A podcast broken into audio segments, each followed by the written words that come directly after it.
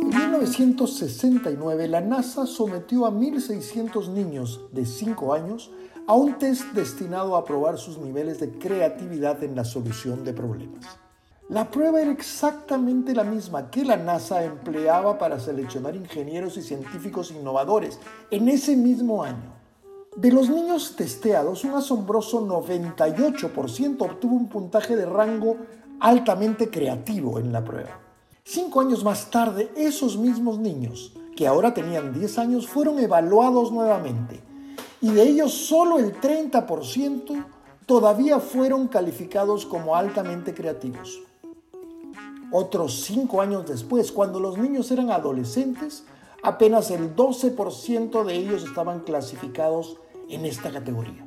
Lo más revelador de esta prueba fue que 250.000 adultos mayores de 25 años también tomaron esa misma prueba y de ellos apenas un 2% obtuvo un puntaje en el rango altamente creativo. ¿Qué sucedió? ¿Acaso le aplicaron a los niños alguna sustancia extraña que afectó su ingenio? En mi episodio de hoy te comparto mis impresiones al respecto.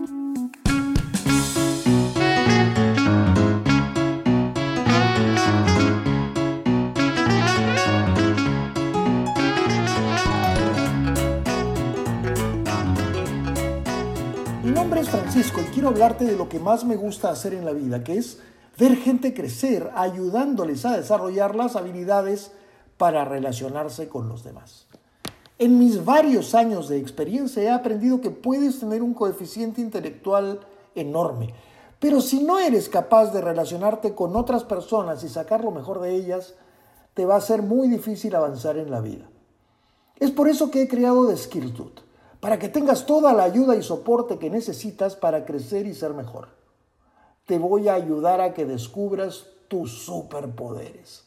Pues bien, a ninguno de los niños objeto de la prueba se les aplicó algún tipo de radiación de antenas 5G o alguna otra causa que deteriorara su actividad cerebral.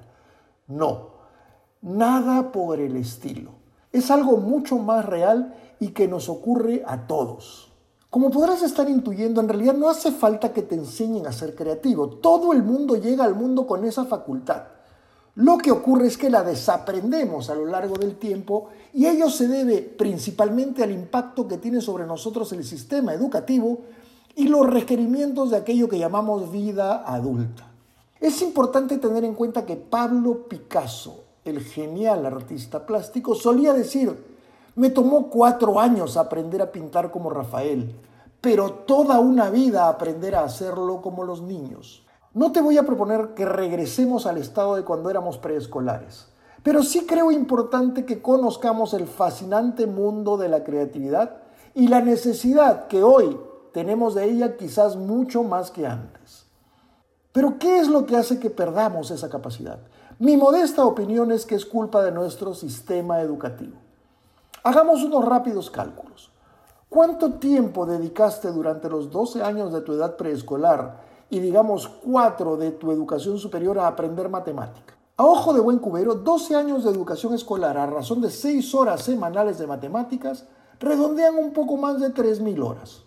Si a ello le sumamos 6 horas semanales de matemática durante 4 años de estudios superiores, ello nos da otras 1.000 horas. Es decir, más de 4.000 horas en total dedicadas al estudio de una disciplina que está asociada a un tipo de pensamiento, que es un modelo en el cual el raciocinio basado en pensamiento lógico, el seguimiento de reglas estrictas y una incuestionable validación de causas y efectos predomina.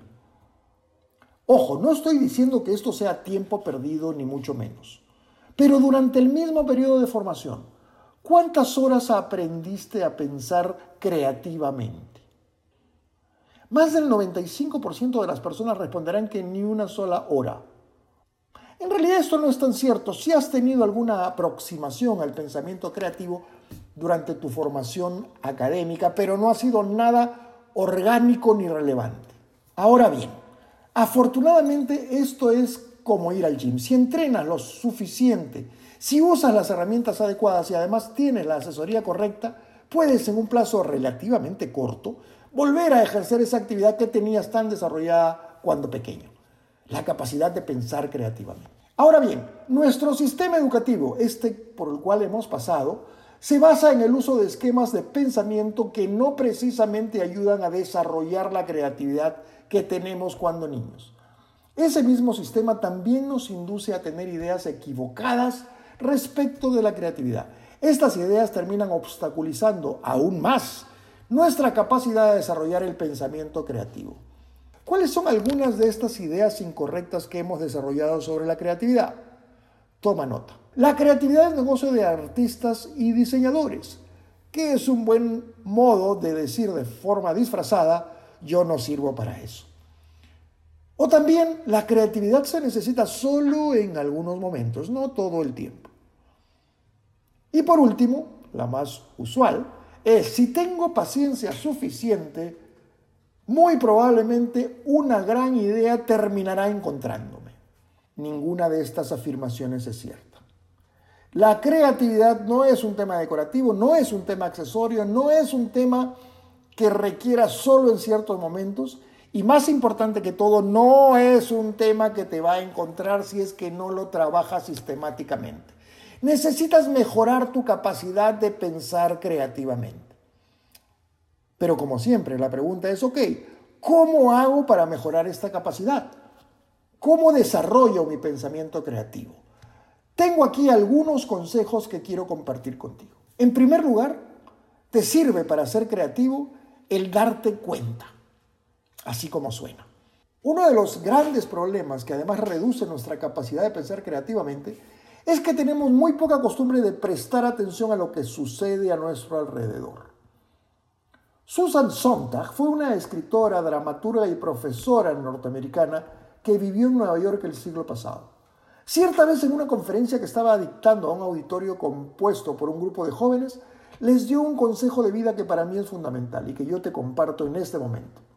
Presta atención. Mira, este consejo es capaz de cambiarte la vida esta es una invitación que debes tomarte muy en serio. Se refiere al proceso creativo, pero también a la vida. Se trata de asimilar todo lo que puedas y no dejar excusas para que las obligaciones de tu vida cotidiana te impidan prestar la debida atención a lo que está ocurriendo. Atención es vitalidad, te conecta con los demás, te pone ansioso y mantener esa ansiedad te ayuda a vincularte y a encontrar interés con lo cotidiano, a darte cuenta de todas las cosas que los demás pasan por alto. Y estas son habilidades vitales y objetivos muy nobles. De hecho, quien presta atención es capaz de entender la diferencia que hay entre mirar y ver, entre escuchar y oír, entre aceptar lo que el mundo presenta o darte cuenta de qué es lo que realmente te importa. Para cualquiera que esté interesado en pensar creativamente, resulta absolutamente necesario darse cuenta de cosas que otros han pasado por alto o han ignorado. Tienes que desarrollar la capacidad de ir más allá de distracciones y atender lo que el mundo te dice. Segundo, entender el funcionamiento de nuestra mente. La mayor parte de nosotros pasamos por nuestras vidas sin ser conscientes de los procesos de pensamiento que hay detrás de las decisiones que tomamos o de las actividades que realizamos. Es decir, operamos con piloto automático. Nos levantamos por las mañanas, nos vestimos, vamos al trabajo y realizamos nuestras tareas diarias sin pensarlo demasiado. Esto se debe a que el cerebro humano trabaja basándose en el reconocimiento de reglas. El cerebro es bombardeado con montones de información todo el tiempo. Si intentara evaluar todos ellos, colapsaríamos. Entonces, para hacer frente a esto, el cerebro agrupa la información en normas o reglas y luego opera en estos conjuntos de datos de alto nivel y no se preocupa por los detalles. Nuestros patrones predeterminados pueden ser muy útiles y prácticos la mayor parte de veces. Hacen de hecho que sea más fácil dedicarnos a las cosas cotidianas, sobre todo si estas son aburridas. Pero esos mismos patrones de rutina a veces nos obstaculizan la posibilidad de darnos cuenta de las cosas, nos hacen volvernos ciegos a otras oportunidades. En la medida en que nuestra mente reconoce y almacena patrones, estos se organizan a la defensiva en nuestra mente y son muy difíciles de cambiar. Por eso es que permanecemos atrapados en un tipo de pensamiento que va solo en una dirección. Tercer consejo, evitar errores de pensamiento. De seguro te ha ocurrido más de una vez que has tratado con mucho entusiasmo y concentración de generar una nueva idea para cualquier cosa. Pero te ocurre que te encuentras con una sequía de ideas que ni el peor desierto del mundo. Pues bien, lo más probable es que tu mente te esté jugando alguna mala pasada, atrapándote en algún sistema de pensamiento inadecuado. ¿Cuáles son los esquemas de pensamiento inadecuado más frecuentes? Son básicamente tres. Pensamiento selectivo, que es la trampa más frecuente.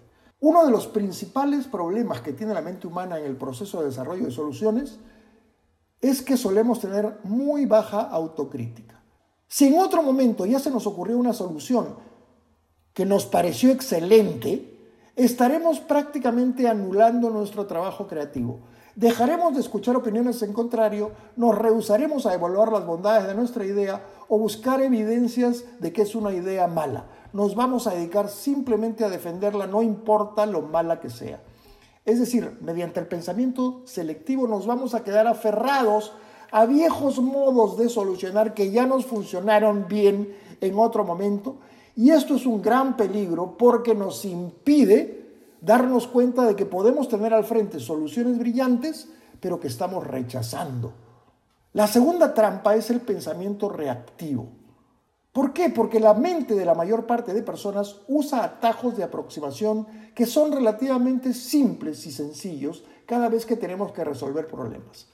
En lugar de dedicar tiempo y energía a producir soluciones más elaboradas, nuestra mente se desvía por aquello que parece evidente. Para darte cuenta de cómo funciona este pensamiento, te voy a hacer tres preguntas. Primero, una raqueta y una pelota de tenis juntas cuestan 1.10 dólares en total. La raqueta cuesta un dólar más que la pelota. ¿Cuánto cuesta la pelota? Segunda pregunta. Si se necesitan 5 minutos para que 5 máquinas hagan 5 productos, ¿cuánto tiempo tomaría a 100 máquinas hacer 100 productos? Tercero, en un lago hay una planta de nenúfares. Todos los días esta planta duplica su tamaño. Si la planta tarda 48 días en cubrir todo el lago, ¿cuánto tiempo le llevará cubrir la mitad del lago? Al final de este episodio te daré las respuestas a estas preguntas. Tercera trampa de pensamiento, el pensamiento supositivo. El diario The Times de Londres publicó en el año 1894 una nota que decía, dentro de 50 años, todas las calles de Londres estarán enterradas bajo 3 metros de excremento de caballo. Tan apocalíptica predicción se basaba en un estudio entre las tasas de crecimiento de la población registradas entre los años 1844 y 1894. En esos años, había tenido lugar un importante crecimiento de la población londinense y se estaba previendo que este crecimiento iba a continuar a la misma velocidad por el próximo medio siglo por lo menos. Por lo tanto, la lógica nos dice que el número de carruajes iba a aumentar y por lo tanto el número de caballos. Nadie previó que el modo de transporte iba a cambiar de forma drástica.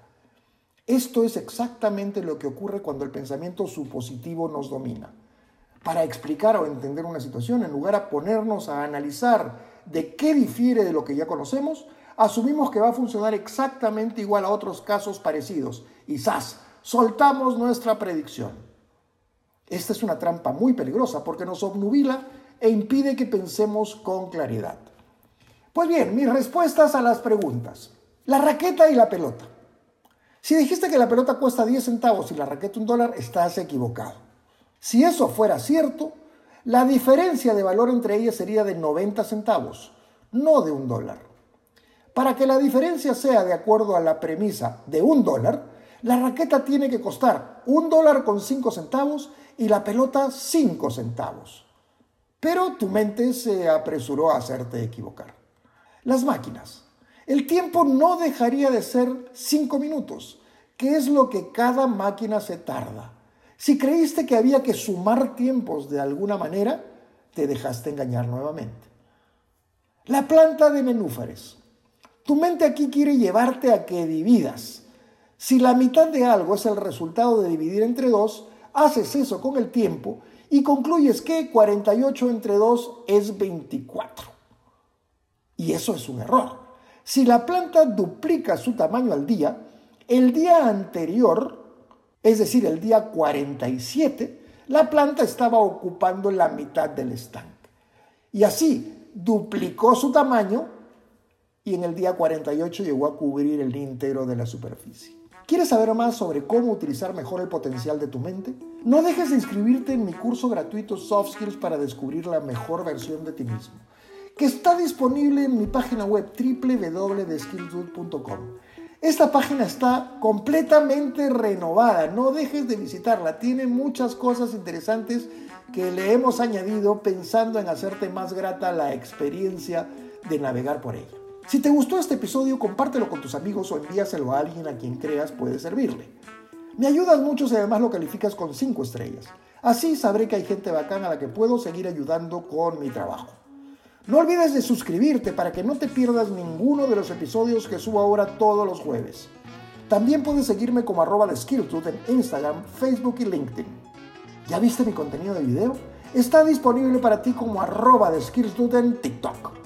Te espero en mi próximo episodio. Allí te veo. Chao.